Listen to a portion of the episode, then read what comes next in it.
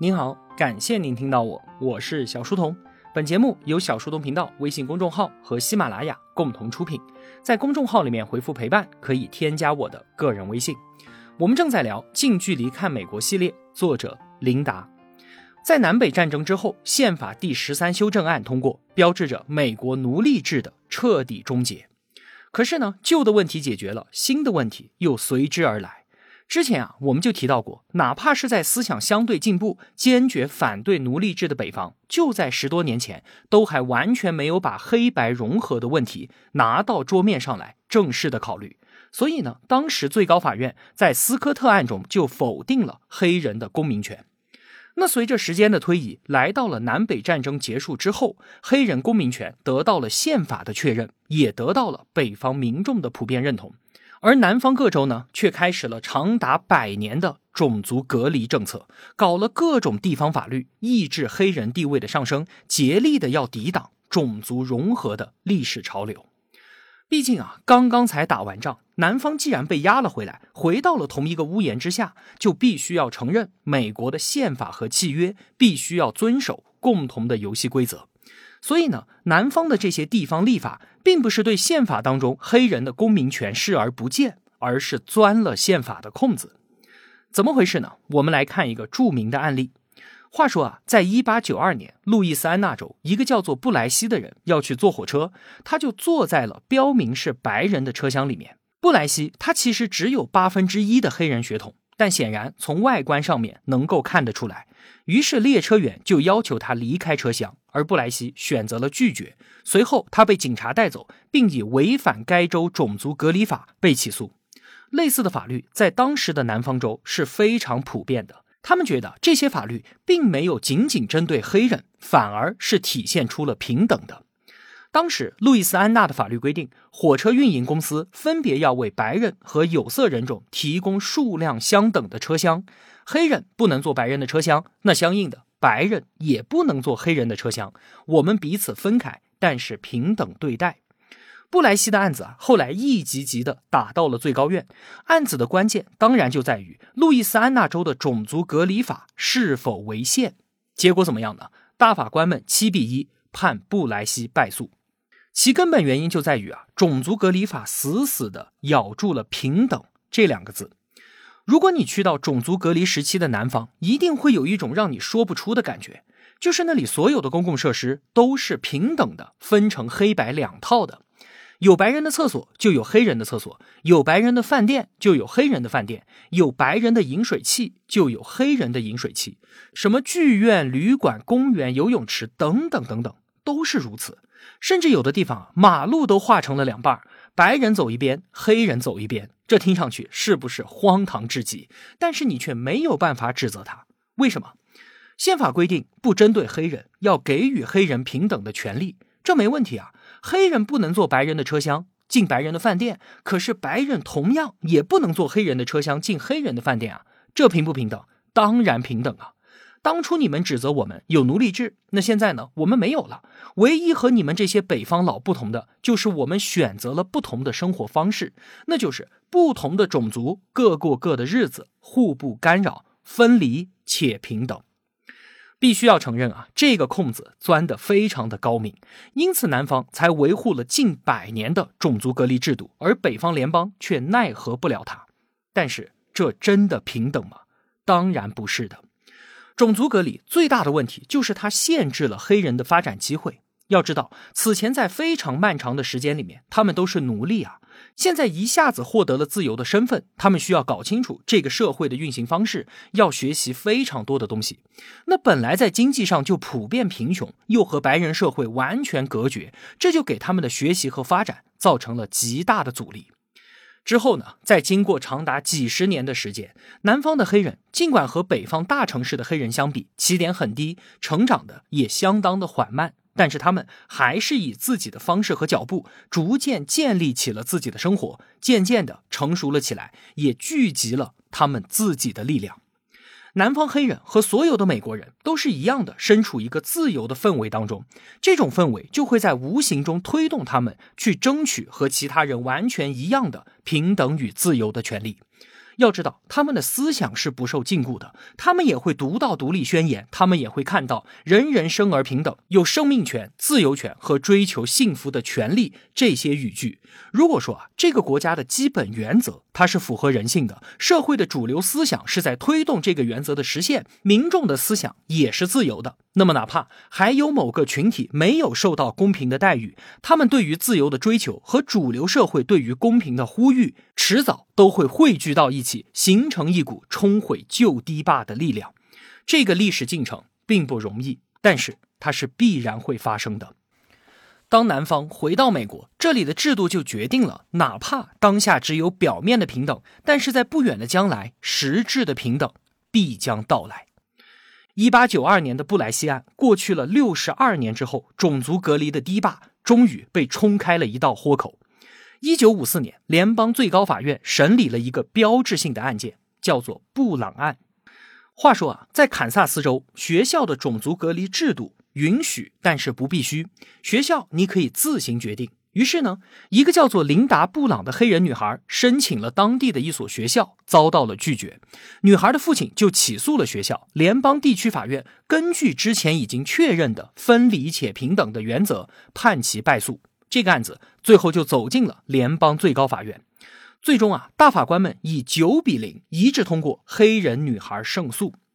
在判决陈述当中，沃伦大法官解释说，当年在布莱西案中之所以认定分离且平等原则不违宪，那是因为在六十二年之前没有特殊关注到教育领域的问题，当时根本就还没有公共教育系统，大部分孩子也都不上学，在家里面父母教一教就完事儿了。而今天呢，教育已经成为了一个良好公民的基础，良好的教育和一个孩子成功的人生是存在相关性的。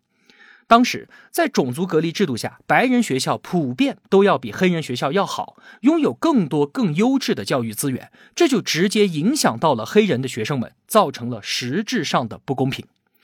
但是啊，如果我们所关注的问题只停留在这一点上，那如果只要解决了黑人学校的教学质量问题，使之与白人学校持平，是不是就可以继续维持这种种族隔离制度呢？显然不是的。沃伦大法官就认为，问题的关键并不是这些物质化的、表面化的东西，而是把一个有色人种的孩子和其他同龄孩子隔离的做法，会给这个孩子带来自卑感，影响孩子的发展，使他失去了在种族融合学校所能得到的东西，因此宣判所有有关教育隔离制度的立法违宪。最高法院就此案命令联邦所有公立学校以审慎的速度结束。种族分离，这个判决啊，尽管只是在教育领域，但是你可以听出来，他在所有领域都突破了南方堂而皇之的分离且平等的原则。因为分离就是带来了不平等，它毁坏了人的尊严，伤害了人的心灵，使得一个社会群体产生了整体的自卑感。于是啊，这个判例就等于是在南方的上空炸响了一道惊雷。那关于美国人啊，对于教育的思考。在这里，我们多说两句。如今呢，一个国家的教育水平已经到了影响一国竞争力的地步了。全国统一考试这一类的形式，在提高教育水平方面肯定是有所帮助的。但是，在美国，并没有具有法律效力的全国统考，甚至啊，国会还曾经通过决议，禁止联邦政府搞什么全国统考。为什么会这样呢？这在我们看来，着实令人费解。原因呢，当然是多重的。比方说，权力的分散。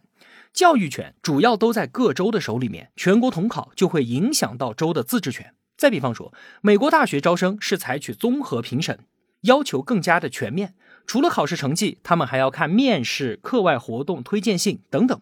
单一标准化的统考成绩就会忽略掉孩子其他方面的重要品质和能力。还有。就是统考会加剧不平等，毕竟不同地区的教育资源是不一样的。那么学生只能获得不同的教育资源，却要面对相同的考试，这就存在一个不公平竞争的问题。那么除了以上的原因之外呢，我们想要强调的还有两点：一个是美国人文化深处对于政府的不信任，另一个是保护孩子的创造力。之前在节目当中，我们就多次提到，美国人打心底里面就有一种对于政府的不信任，他们对于集权、对于思想的控制，始终充满了恐惧。统考它必然会导致统一的教材，这就防不住哪一天政府会向孩子们灌输统一的思想。美国人从来都是以自由为先的，宁肯不要统考带来的教育水平提升和国家竞争力的提升，也必须要保有个人的自由。但其实啊，从结果我们也能够看到，自由的思想反而带来了更加强大的竞争力。美国学校的教育质量一直都是参差不齐的，这也常年为人们所诟病。但是他们的教育体系强调批判性思维，强调分析能力和解决问题的能力。学生从小就被鼓励提出问题，不盲从，探索更多的解决方案，并且独立思考。一直到了成年之后啊，我也才知道这些是多么的可贵和重要。因此，美国学生绝对不是什么考试的好手，但是他们的创造力却是相当的出色。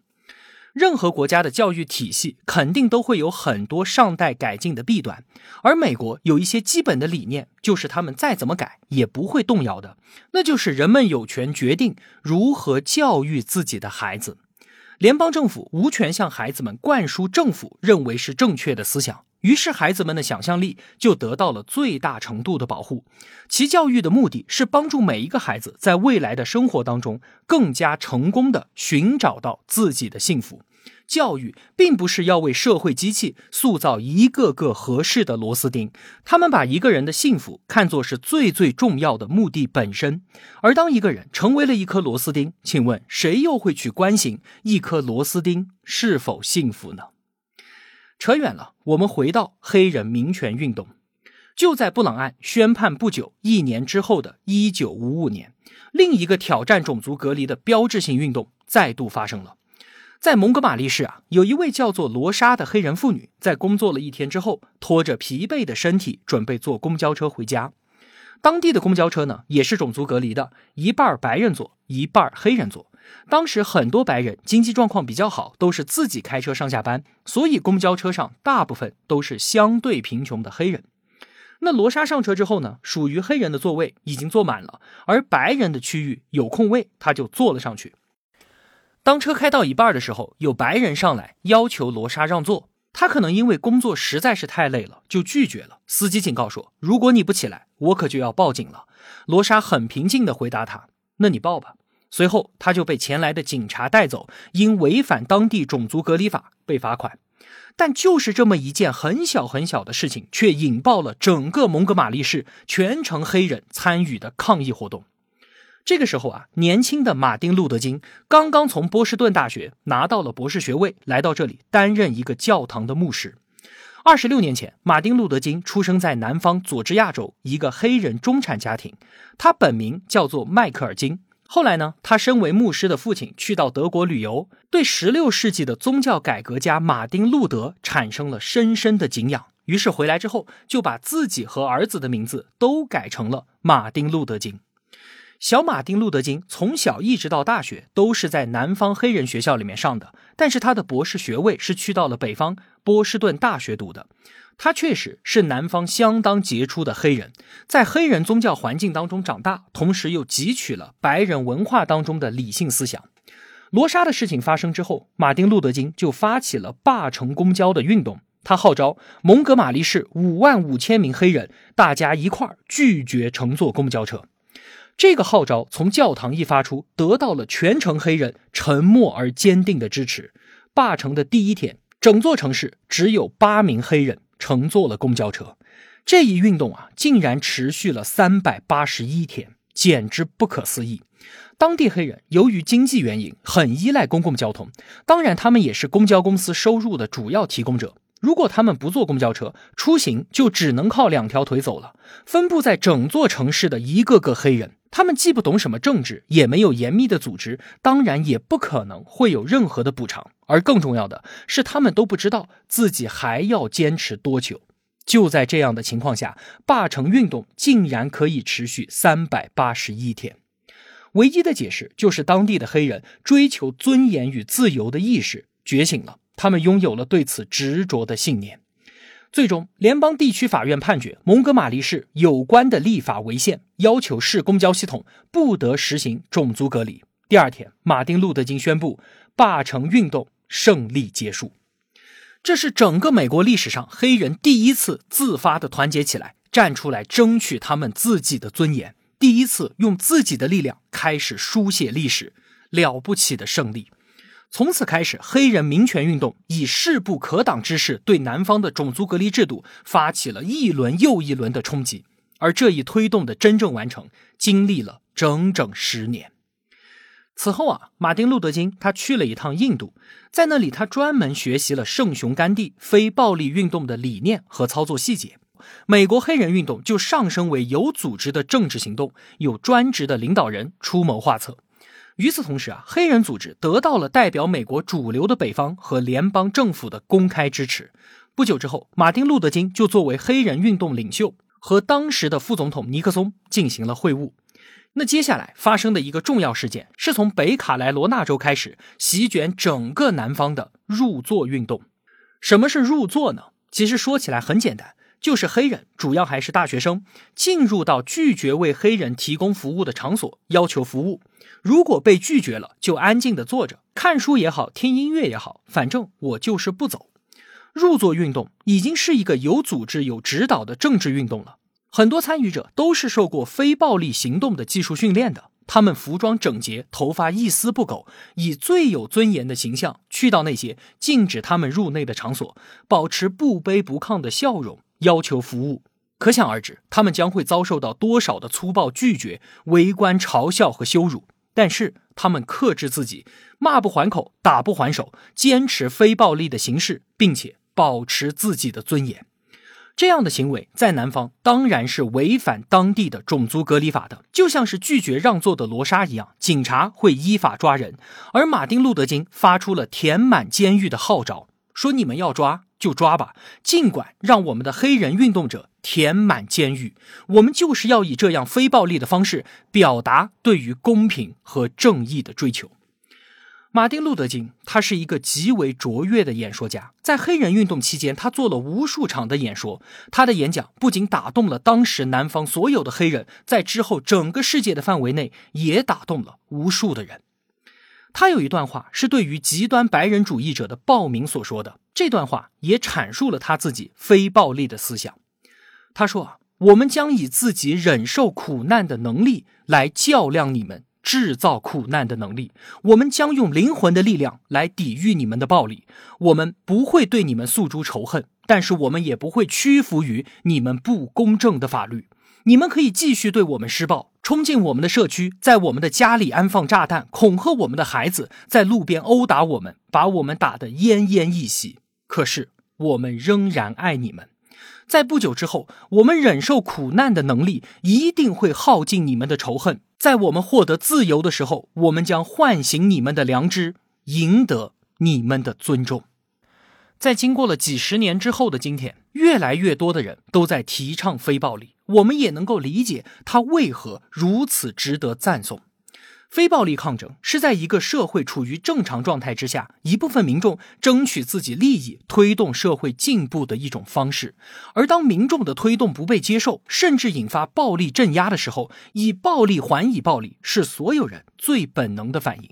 但是，推动者将以暴制暴作为自己口号的时候，除了会造成更多的牺牲之外，还会让暴力与仇恨不断的叠加升级，最终血流成河，而且。当初想要解决的问题，很可能会被鲜血和仇恨所淹没。想要再持续理性的对话，基本也不太可能了。而原本有合理要求的一方，也会在杀红了眼之后，完全的迷失掉目标与自我。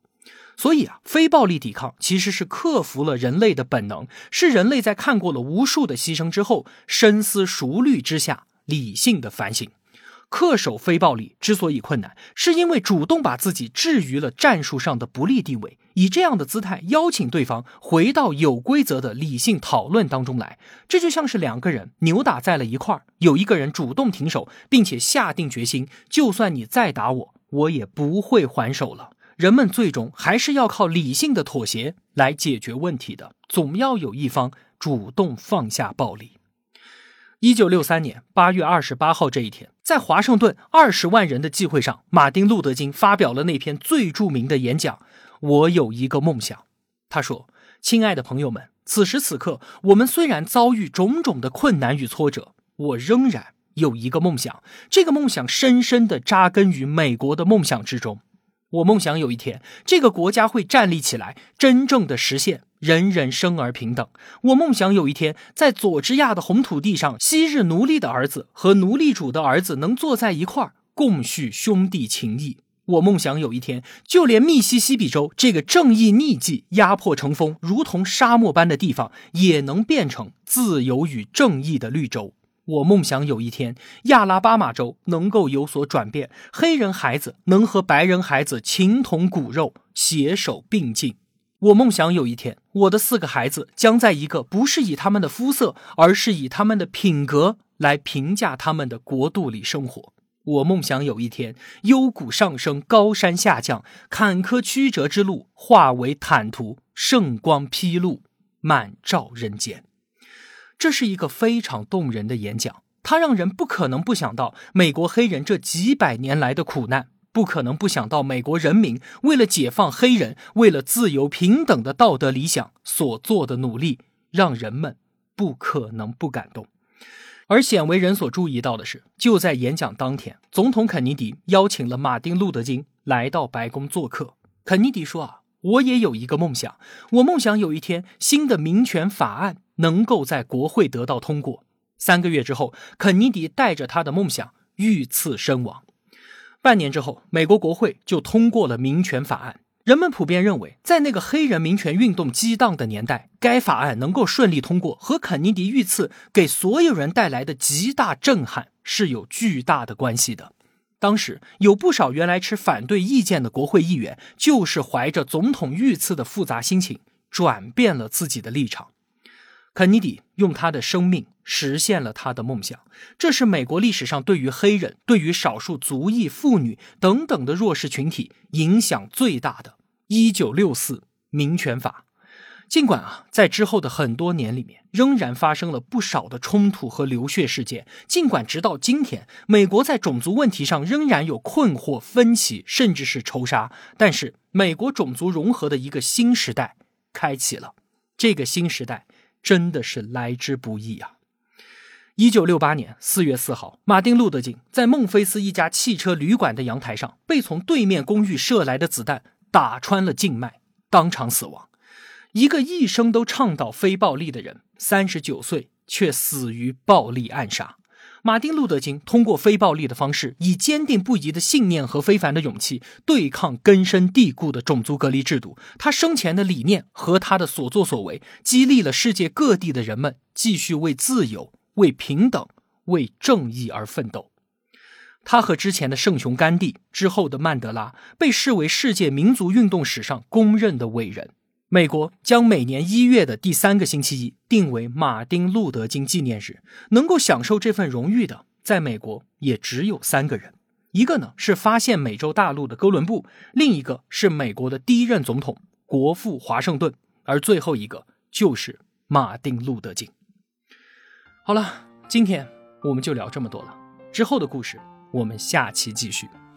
我的付费专辑《转述罗翔的法治的细节》正在更新。这本书可以帮助我们学习法律思维，让我们在这个纷繁复杂的世界，坚定的选择做一个清醒的好人，去做那些和真理、和善良、和正义相关的事情，去做那些无愧于我们自己内心的事情。